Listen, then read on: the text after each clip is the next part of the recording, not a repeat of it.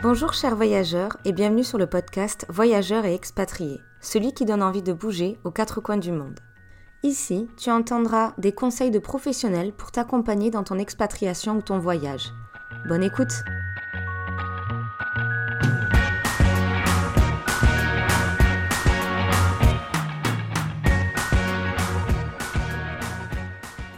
Bonjour chers voyageurs et bienvenue sur ce nouvel épisode. Aujourd'hui, nous sommes en compagnie de Michael Kane, qui est le fondateur CEO de BiExpat depuis 6 ans. Michael, je vous laisse vous présenter. Bonjour à tous, Mais voilà, moi c'est Michael Kane, je suis le fondateur du réseau social BiExpat. Euh, j'ai 33 ans depuis quelques jours d'ailleurs. On est installé à Bordeaux. J'ai été expatrié à Londres pendant euh, quelques années où euh, c'est là-bas que j'ai effectivement euh, démarré mon aventure entrepreneuriale. Et c'est ce qui m'a permis aujourd'hui de développer le réseau social BiExpat, un réseau social destiné à la communauté euh, donc des expatriés, des étudiants à l'étranger et des voyageurs. Est-ce que vous pouvez parler un petit peu plus de votre expérience à Londres en tant qu'expatrié pour savoir ce qui vous a plu, ce qui vous a déplu et qu'est-ce qui vous a manqué dans cette expatriation grâce aux nouvelles inventions qu'on a pu avoir, qu'on peut avoir maintenant? La première fois que j'ai décidé de partir euh, à Londres, euh, euh, ça a été une décision qui a été très très rapide. Ça s'est fait en 15 jours. J'étais responsable commercial dans une société. J'avais envie d'une expérience à l'international pour performer en anglais. C'est vrai que je maîtrisais pas l'anglais. J'avais besoin de, de performer cette, cette langue-là. J'ai décidé de partir en Angleterre, à Londres. Mmh et euh, très rapidement, je me suis rendu compte de la difficulté qu'on pouvait avoir. Donc ça, c'est, ça remonte en, en, 2014, donc c'est il y, a, il y a presque 10 ans, il y a 8 ans même. Et euh, je me suis rendu compte de la difficulté qu'on pouvait avoir pour trouver une offre d'emploi, une offre de logement, avoir accès aux démarches administratives. J'ai été confronté à cette difficulté-là et très rapidement, j'ai compris que j'étais pas le seul. Londres, ça a été euh, une opportunité incroyable parce que là-bas, on a une mentalité qui est complètement différente de la France, mmh euh, sans vouloir euh, évidemment critiquer les Français. Mais quand je suis arrivé là-bas, on, est venu en aide très rapidement en termes de, on va dire, de d'applications, d'aspects technologiques pour aider les expatriés. Il y avait très peu de choses, mis à part les groupes Facebook qui commençaient petit à petit à, émerger. Pour y avoir été expatrié en 2015, donc quelques temps après, pendant six mois, c'est vrai que c'était plutôt du porte-à-porte pour aller déposer des CV ou sinon c'était sur Facebook où il y avait toutes les offres, enfin quelques offres, mais c'est vrai que ça manquait beaucoup de d'autres réseaux sociaux en fait, vraiment spécialisés dedans. Complètement. Moi je, moi, je suis issu d'une école hôtelière, donc j'ai pris mon CV, j'ai essayé de traduire très rapidement euh, mon CV en anglais. Et mhm. puis j'ai fait du porte-à-porte. Je suis allé dans un restaurant, puis dans un autre restaurant, puis dans un autre restaurant. J'ai commencé à faire comme ça. Et puis j'étais très vite accueilli euh, ben, avec beaucoup de, de, joie, puisque finalement, en fait, on regardait mon CV en cinq minutes. Et la première chose qu'on me disait, c'est Est-ce que tu es prêt pour travailler? Je disais oui. Il me disait Tu as un shift ce soir à 18h. Et je démarrais comme ça. Et c'est vrai que j'ai commencé comme ça. Euh, pour trouver un logement, j'ai commencé par une sous-location parce que sur un groupe Facebook, il y a une personne qui partait 15 jours euh, en France et euh, comme le loyer là-bas est très cher et puis pour, perdre, pour ne pas perdre beaucoup d'argent, euh, il faisait des sous-locations. Donc j'ai commencé par une sous-location, puis après j'ai intégré une location que, que j'ai prise par le biais d'une agence immobilière française. et ça s'est fait comme ça petit à petit en fait. Petit à petit, j'ai commencé à, à, à, trouver mes repères. J'ai intégré le lycée français Charles de Gaulle en tant que, que surveillant. C'était un un job d'appoint et ma première entrepreneuriat, ma première expérience entrepreneuriale a démarré lorsque j'ai compris qu'il y avait besoin de créer un site internet pour les Français à Londres. Mm-hmm. Et c'est comme ça que j'ai créé thegoodcorner.com. Ça a été le premier site internet pour les Français à Londres, qui en fait rassemblait toutes les difficultés que j'avais rencontrées. Comment trouver une offre d'emploi, comment trouver une offre de logement, comment trouver un professionnel francophone autour de moi, et avoir accès à des informations relatives euh, à ce qui se passait à Londres. Et pour ça, en fait, je suis allé pêcher un petit peu les informations à travers les, groupes Facebook, à travers les événements qui étaient partagés. J'ai tout rassemblé sur le site et ça a eu son succès.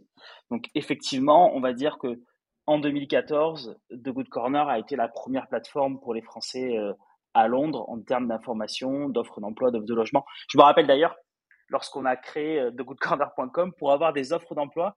Je ne sais pas si vous vous souvenez, Maël, il y avait des, euh, des annonces dans les vitrines, des magasins, des restaurants, etc., que je prenais en photo, que j'ajoutais sur la plateforme et, euh, et ça a été un succès. J'ai une anecdote d'ailleurs à ce sujet-là. Mais je voyais sur Facebook des annonces de photos, mais je me souviens pas de tout parce que c'est vrai que moi j'y suis allée plutôt au porte-à-porte directement, vu que c'était tout nouveau et que j'y restais pas forcément longtemps et vu que j'ai trouvé deux emplois, ça m'avait suffi pour couvrir sur les six mois. Ouais, il y avait plus ce, ce besoin de rechercher. Mmh, exactement. Et que le logement, j'ai rapidement pu en trouver un pour, euh, 4-5 mois. Donc j'ai eu beaucoup de chance, mais c'est vrai que pour avoir vécu d'autres expatriations ou en entendant des retours de, d'expatriés, il est compliqué qu'on trouve le premier boulot, le premier logement rapidement parce que ben, il faut bien manger, il faut bien dormir. Mais après, quand on veut essayer de trouver quelque chose qui nous corresponde un peu plus, ben, c'est, dur à chercher d'avoir créé un site où on peut tout avoir. Parce que les démarches, c'est pas facile pour avoir le, si je me trompe pas, c'est le PPS number. Ouais, le, le, National Insurance Number. Voilà, National Number, voilà plutôt parce que je me trompe à l'Irlande où c'est un autre, c'est dans le même principe. Il faut le logement, il faut le travail pour avoir ce PPS number ou ce, ce numéro de sécurité sociale. Sauf que pour l'avoir, pour avoir le travail, il le faut aussi. Donc c'est un petit peu, euh, c'est un peu une boucle. Il est, il est faux En fait, il y avait une boucle qui était, si vous voulez trouver, euh, si vous voulez ouvrir un compte en banque, il vous faut un job. Si, euh, vous avez un job, il vous faut un compte en banque, il vous faut un logement pour avoir une adresse, pour pouvoir commencer à faire la demande pour le National Insurance Number. Il y avait en fait effectivement cette boucle-là. Et nous, ce qu'on avait fait sur thegoodcorner.com à l'école, à l'époque, c'était répondre aux 10 questions relatives à une bonne installation.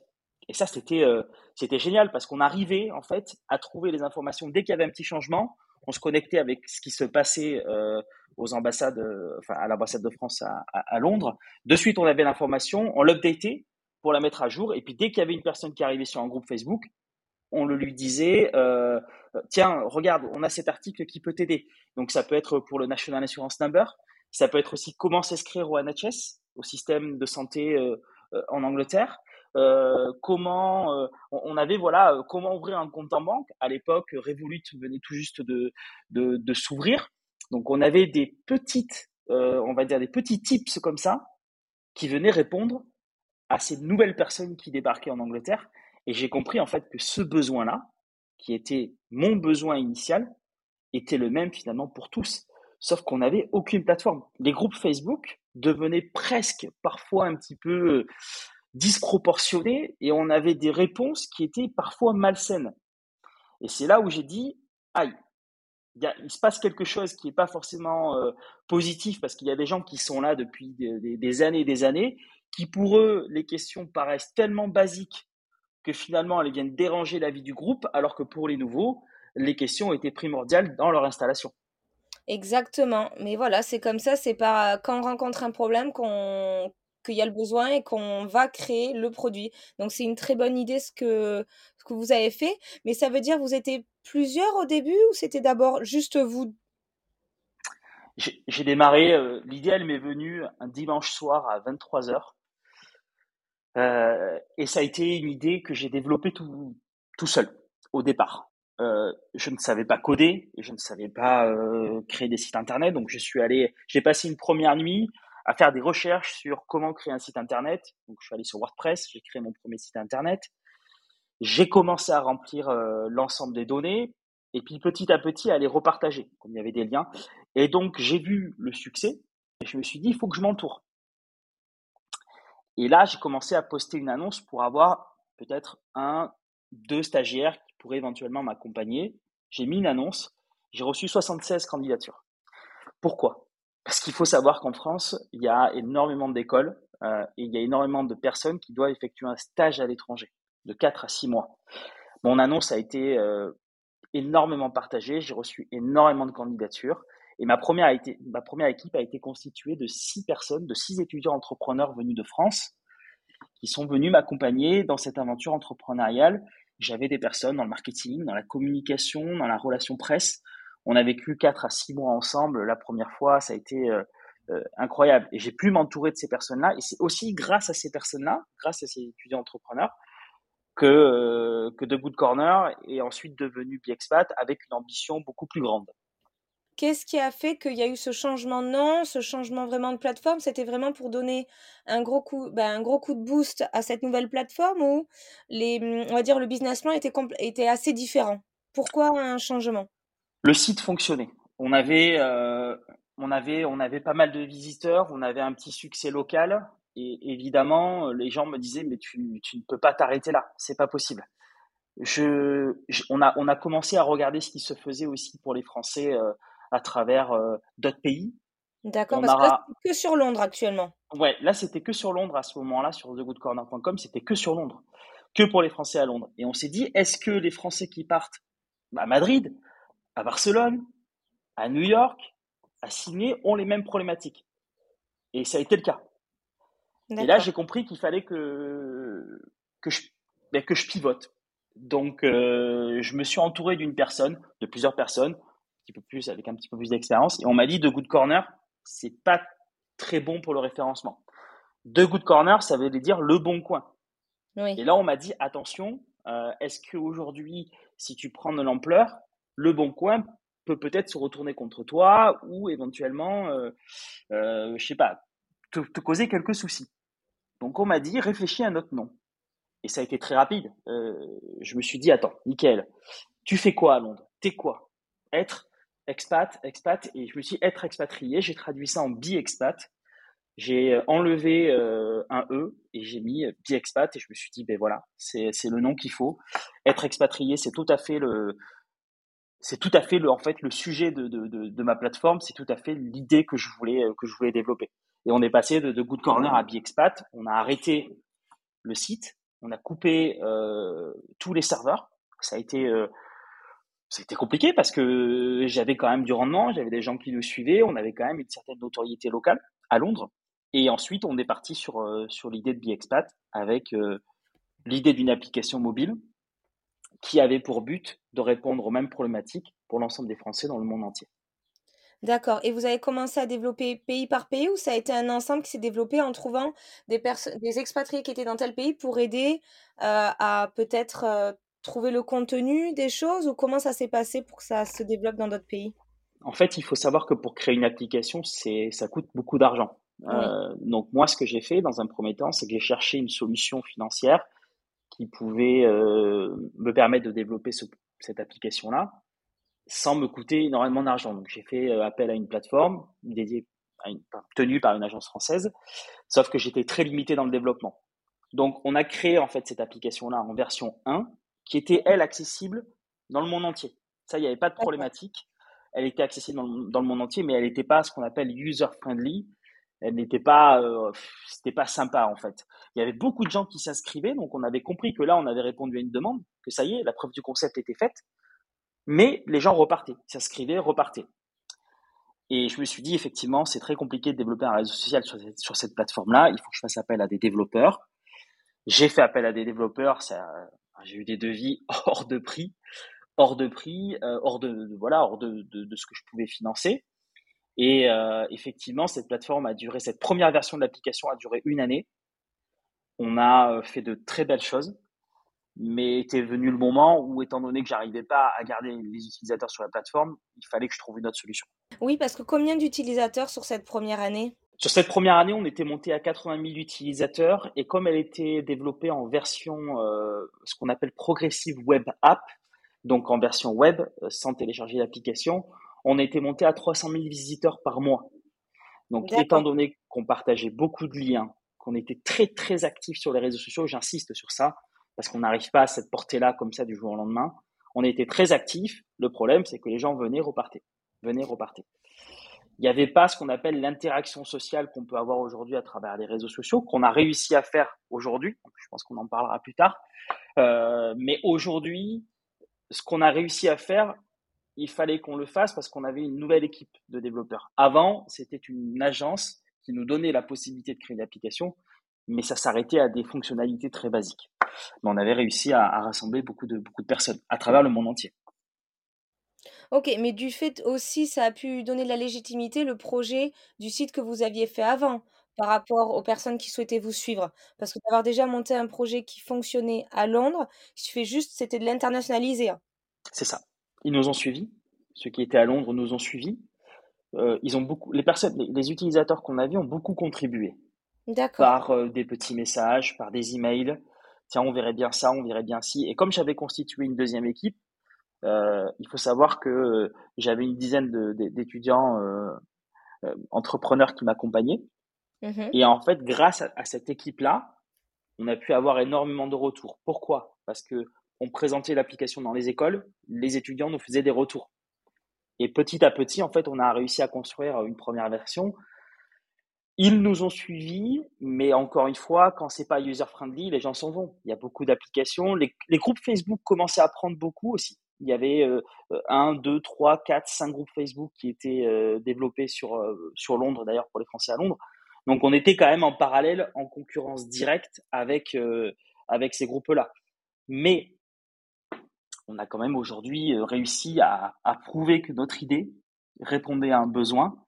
Et même aujourd'hui en 2022, je crois qu'après la pandémie, elle, elle repart et les gens ont toujours cette même problématique, sauf qu'on a maintenant une plateforme disponible. D'accord, donc sur cette plateforme, à quoi on peut accéder exactement? Sur la nouvelle plateforme? Oui. Ouais. L'expat, c'est un réseau social, une plateforme collaborative. Vous prenez Instagram, Facebook, LinkedIn, Twitter. Vous mettez tout ça dans une boîte, vous le mélangez, vous mettez un petit peu d'idées françaises et puis une, énorme envie de changer le monde des expatriés. Ça vous donne un réseau social qui vous permet à travers un profil personnel ou professionnel de créer une communauté, de partager des publications avec sa communauté, mais également d'accéder à un fil d'actualité qui va permettre d'ajouter une publication et de s'adresser à une communauté locale. Je prends un exemple.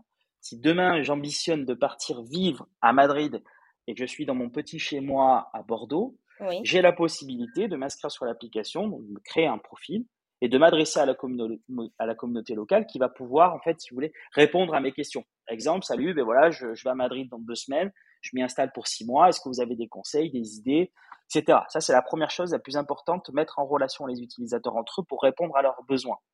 Et ensuite, on a la possibilité de créer en fait ce qu'on appelle tout simplement une partie sociale, ajouter des publications, partager des photos, des vidéos, des liens, euh, liker, commenter, repartager dans des stories, avoir accès à une fonctionnalité autour des événements. Ça veut dire que chaque utilisateur peut créer des événements, où qu'il soit, quel qu'il soit, de façon, si vous voulez, à mettre en avant euh, quelque chose de, un événement local. On peut également faire des rencontres. Ça, c'était l'idée. C'était, je vous prends un exemple. Lorsque je suis arrivé en Angleterre, j'étais seul. Oui. Euh, j'avais pas envie de faire des rencontres sentimentales. J'avais juste simplement envie d'aller voir un match de foot avec un gars, euh, sortir boire des verres en groupe. Mais le problème, c'est qu'il fallait soit que je me connecte sur Tinder, soit sur Appen. voilà, des, des, applications qui étaient dédiées à la rencontre sentimentale. Nous, ce qu'on a fait sur Biexpat, c'est qu'on a créé une fonctionnalité sur laquelle d'abord on remplit, vous savez, des, des petits questionnaires. Quelle école vous avez? Qu'est-ce que vous recherchez? Quel type d'amis? Quels sont euh, euh, vos hobbies, etc. Ça vous crée un profil et ensuite vous avez à l'intérieur de cette fonctionnalité, tout ça basé sur, sur, la, sur la localisation de votre application, des profils qui viennent, des hommes et des femmes, et qui vous permettent en fait de matcher avec eux. Du Mais coup, si vous avez amical, pas voilà, vraiment se faire une vie sociale. Exactement. Ça peut être des hommes comme ça peut être des femmes. Euh, et là, à ce moment-là, on match, on discute, on se rencontre, on crée des groupes, pourquoi pas un événement. Tout ça, on le partage. Et puis, euh, ça crée, si vous voulez, euh, quelque chose d'assez sympa, d'éviter cette solitude quand on arrive dans un, dans un nouveau pays. Donc ça, c'est une fonctionnalité qui est très importante et sur laquelle je, je, je, compte, je compte beaucoup développer aussi certaines, certaines, certaines choses en plus. Donc ça, c'est pour la partie sociale aussi. Ensuite, on a la possibilité de créer des offres d'emploi et de créer des offres de logement. D'ajouter des offres d'emploi et de logement, c'est très important parce qu'on se rend compte que les gens utilisent Facebook, mettent une offre de logement, sauf que ben, dans le fil d'actualité, tout s'en va. Une heure après, vous n'avez pas vu l'offre, alors que là, tout est rassemblé. Il y a une chose sur laquelle aussi je voulais euh, appuyer sur cette fonctionnalité, c'est que toutes les offres de logement sont soumises à un contrôle au préalable avant d'être mises en ligne. Quel type de contrôle, par exemple? On a un panel administrateur sur lequel on reçoit euh, l'offre, mmh on la valide, on a un processus de validation. C'est-à-dire qu'on regarde la description, on regarde les photos, on regarde qui a ajouté l'offre. Si on a le moindre doute, on envoie un email complémentaire à la personne qui a envoyé cette offre. Si pour nous l'offre est valide, à ce moment-là, elle est mise en ligne automatiquement. Systématiquement, on a juste à la mettre en ligne. Je voulais ce processus-là parce que j'ai connu énormément de personnes qui sont depuis la France, qui en fait ont fait quelques recherches et ont envoyé de l'argent à une agence qui en fait était une fausse agence, ce qu'il ne faut jamais faire. Il vaut mieux prendre un Airbnb pendant les premiers jours et après trouver sur place. Mais complètement. Complètement. Sauf qu'il y a beaucoup de gens qui ont fait un petit peu les choses à l'envers, se sont retrouvés coincés. Et moi, ce que j'ai dit, c'est que je voulais pas cette problématique-là sur, euh, sur, euh, sur Biexpat. Donc, on valide, on essaye à 99% de, d'avoir des offres valides, des offres qui tiennent la route et qui pourront mettre en relation des utilisateurs intéressés. Je ne sais pas si, euh, si vous vous souvenez, Maël, mais quand on prend en Angleterre un contrat de six mois sur un logement et que vous voulez partir au bout de quatre mois, vous êtes obligé d'honorer les loyers parce que le contrat, c'est six mois. Exactement, c'est pour ça que moi j'avais préféré, j'avais fait trois mois et j'avais renouvelé, je crois. Comme ça, je savais que je pouvais. Bon, c'était. Après, ça dépend avec sur qui on tombe. Il y en a qui vont dire oui, dans tous les cas, je, le relouerai dans la journée, donc je peux attendre. Euh, ou euh, non, je veux que ça soit que six mois. Mais il y en a même, c'était sur un an. Et du coup, c'était locataire, d'autres locataires qui sous-louaient à des moments à d'autres personnes. C'est ça. Mais nous, on veut, sur, sur cette fonctionnalité, leur dire venez sur Biexpat. Partagez votre offre de logement. On est en train de faire quelque chose de safe. N'hésitez pas. Je préfère 10 offres de logement que 1000 avec plein d'arnaques à l'intérieur. Et, euh, les offres d'emploi, c'est pareil. Moi, j'ai plein d'amis qui m'ont dit, mais attends, je travaille dans un café, je travaille dans un restaurant, je travaille dans cette boutique. Ma patronne m'a m'a demandé si je connaissais quelqu'un qui euh, cherchait du travail. Mettez-la sur la plateforme. On est là aujourd'hui pour rassembler les offres, sachant qu'elles sont basées par localisation. Donc en fait, dès que vous ouvrez l'application, vous choisissez, admettons, Londres, vous avez toutes les données à Londres. Vous choisissez Madrid, vous avez toutes les données à Madrid. Et ça, dans toutes les villes du monde entier. Que c'est gratuit pour tous les utilisateurs. Et c'est gratuit pour tous les utilisateurs. Voilà. Si vous avez envie de booster une offre d'emploi ou une offre de logement pour 48 heures, ça vous coûte 2 euros et l'offre est mise en top euh, de liste, euh, en haut de la liste. Et comment pour le reste, euh, vous vous faites rémunérer si c'est gratuit pour les, euh, tous, tous les utilisateurs? Alors, euh, dans, l'ensemble des fonctionnalités du, réseau social, on a plein de fonctionnalités. On a la possibilité, donc j'ai dit de, mettre des offres d'emploi, des offres de logement, de faire des rencontres, d'ajouter des événements. On a la possibilité, si vous voulez, de, de créer une page professionnelle pour représenter son entreprise. Et on a en fait une fonctionnalité qui s'appelle Place. Place, c'est une fonctionnalité qui rassemble par catégorie des restaurants, des cafés, des hôtels, des bars, des coiffeurs, des agences immobilières. Euh, elle, est, totalement gratuite, cette fonctionnalité. Euh, et elle vous permet également euh, de prendre ces lieux-là, de les ajouter en favoris et un petit peu de partager votre carte avec d'autres utilisateurs. De façon à ce que si, je vous si, on essaye d'imaginer un petit peu tout ça, vous, décidé de partir à Bali, sauf que vous n'êtes jamais allé à Bali, mais vous avez vu qu'il y avait un utilisateur qui était là-bas depuis tant d'années, un influenceur, un blogueur, qui partage tout plein de, plein de lieux et qui les met en favori. Eh bien, si vous voulez, vous pouvez aller sur son profil, le suivre, et vous allez avoir accès à l'ensemble de ces cartes, donc de ces lieux mis en favori, ce qui vous permettra à vous de bien préparer votre voyage et d'avoir, si vous voulez, des inspirations. Donc ça aussi, ça faisait partie des fonctionnalités. Le business model de BiExpat, nous, ce qu'on veut, c'est pas euh, faire une régie publicitaire sur Biexpat. C'est évidemment gagner notre vie parce qu'on a besoin euh, de gagner notre vie et de, de rémunérer toutes les personnes qui travaillent pour, pour ce réseau social-là et pour cet outil. Le premier levier de monétisation, j'en ai parlé tout à l'heure, c'est la possibilité de mettre en avant une offre d'emploi, une offre de logement. Oui. Le deuxième levier de monétisation, c'est la possibilité, comme on le connaît sur d'autres réseaux sociaux, type Tinder, Appen, d'avoir accès à un abonnement pour avoir plus de matchs, sinon d'attendre 24 heures. Pour avoir accès à plus de profils. Et le troisième levier de monétisation, on est en train de créer une plateforme annexe. Aujourd'hui, c'est quelque chose qui se développe énormément, ce qu'on appelle UGC, c'est le, le, contenu généré par des utilisateurs. Grosso modo, vous êtes un créateur de contenu, euh, vous avez euh, l'habitude de créer du contenu pour des marques, pour des produits, pour des services. Cette plateforme-là, en fait, va accueillir vos vidéos, ou bien votre contenu, soit photo ou vidéo. L'entreprise ou euh, oui, l'entreprise qui est intéressée par votre contenu va pouvoir rémunérer votre contenu afin de l'utiliser pour le sponsoriser sur l'application. D'accord.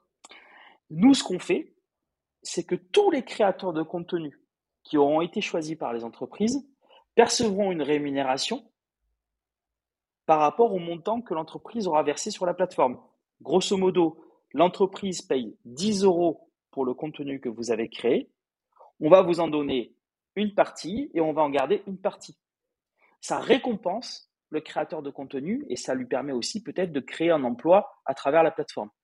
Ce contenu-là va être diffusé sur la plateforme à travers les stories, à travers le fil d'actualité. Et comme ça va être, si vous voulez, du contenu user-friendly proposé par les utilisateurs, on aura quelque chose de beaucoup plus natif. Oui, je comprends. D'accord, mais c'est excellent toutes ces nouveautés ou ces évolutions qui sont déjà actuelles ou qui vont arriver au fur et à mesure. C'est très prometteur en tout cas de de voir tout ça et je pense que les jeunes qui veulent partir, jeunes ou moins jeunes qui veulent partir en expatriation, se sentiront plus en sécurité, sachant que c'est un endroit d'une application d'un fondateur français, une histoire, heu, voilà, d'une histoire d'un besoin qui fait que, beh, on peut se sentir en sécurité quand on utilise le le check le contrôle des annonces, le contrôle des, annonces d'appartements, de, jobs. Et ça, qu'est-ce que c'est rassurant quand on veut partir ou quand on doit laisser partir son enfant? C'est exactement ça. Quand je discute avec des personnes un petit peu plus âgées qui ont déjà des enfants, etc., on veut aujourd'hui leur dire, vous inquiétez pas, votre, votre enfant a un certain âge, veut faire une expérience à l'étranger. À travers Biexpat, il pourra se sentir à la fois en sécurité de par le contenu qu'il va retrouver sur l'application, mais aussi de par les fonctionnalités.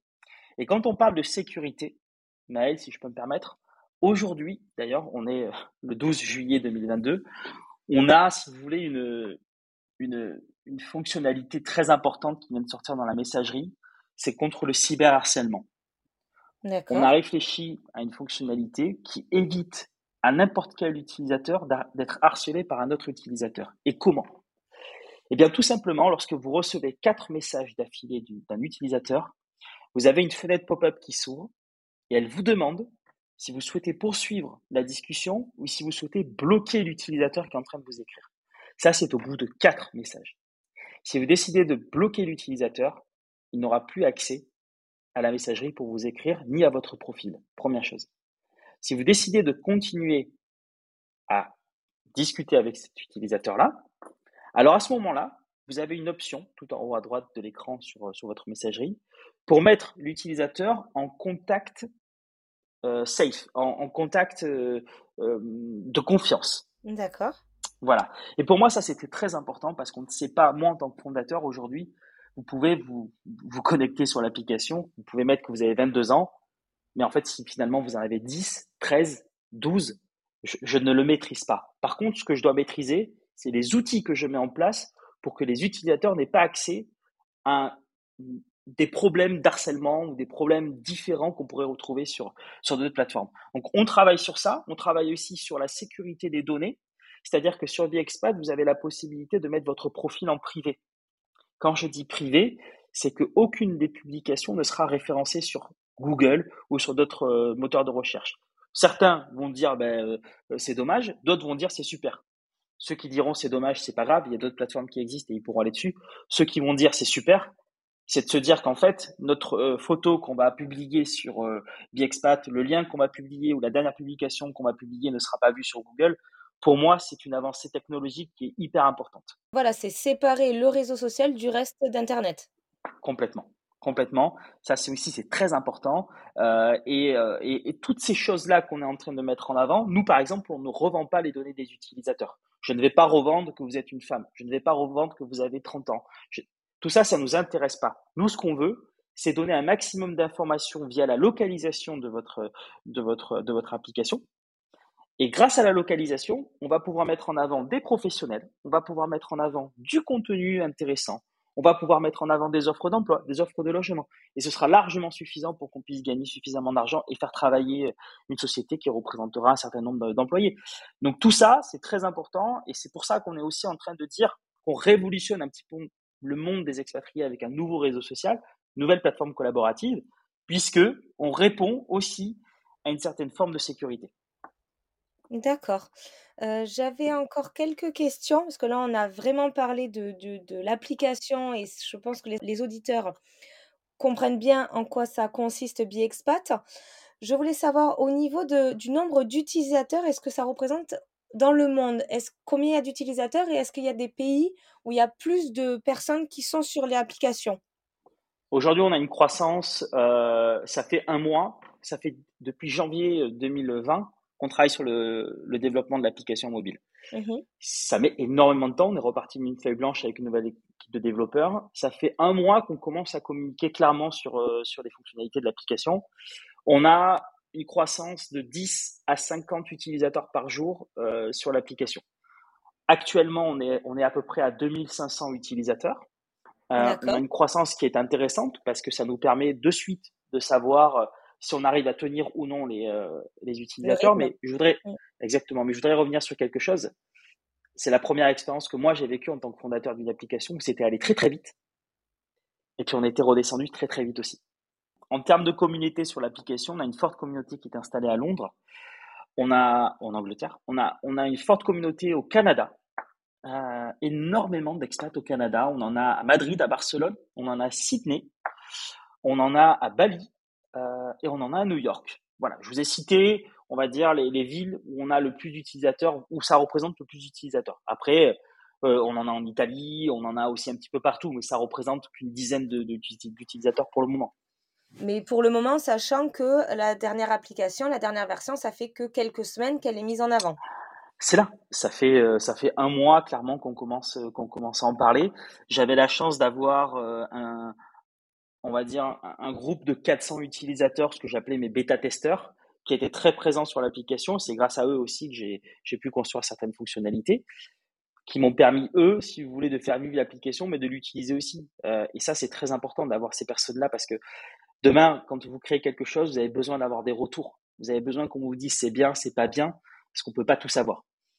Et aujourd'hui, depuis un mois, on commence à mettre en avant beaucoup de fonctionnalités et on aspire à partir de septembre à accélérer toute la communication et le marketing de, de BXPAT.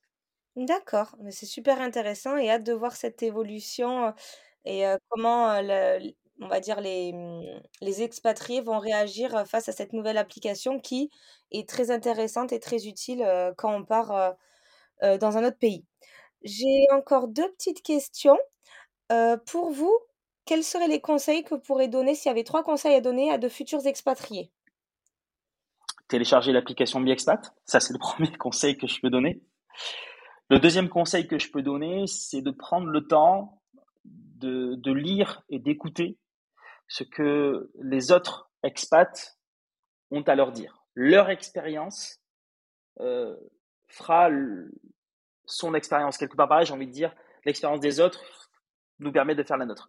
Donc bien écouter, si par exemple quelqu'un vous donne des conseils, si quelqu'un vous explique que par exemple dans cette ville-là, il faut faire attention à ça ou il faut être prudent sur ça, n'hésitez pas à vous renseigner. Voilà, donc bien se renseigner. Ça c'est le deuxième conseil que je donnerai.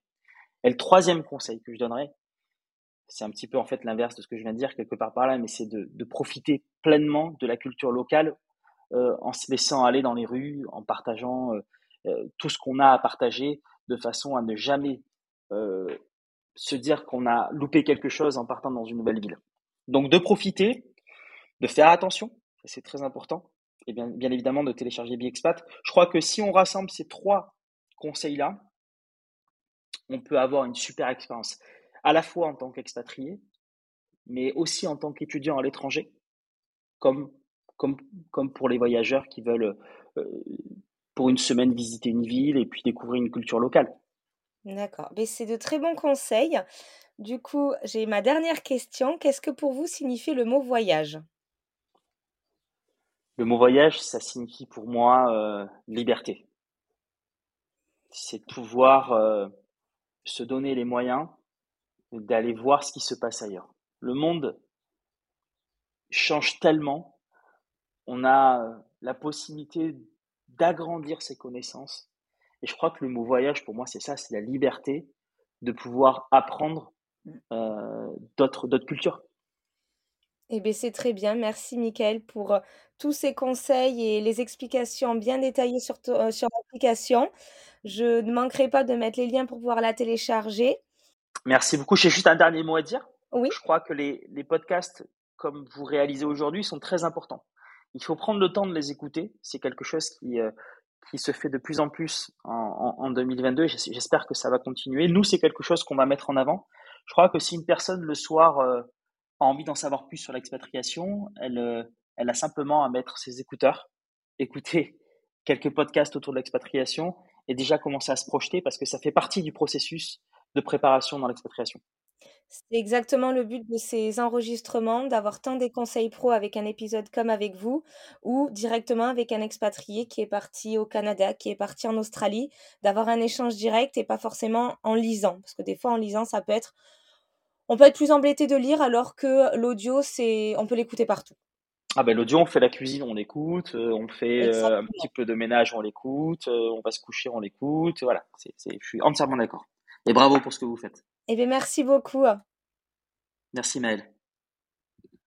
Merci à toi d'avoir écouté le podcast jusqu'à la fin. J'espère que cet épisode t'aura fait voyager le temps de quelques minutes. N'hésite pas à donner ton avis sur la plateforme où tu l'écoutes. À la prochaine!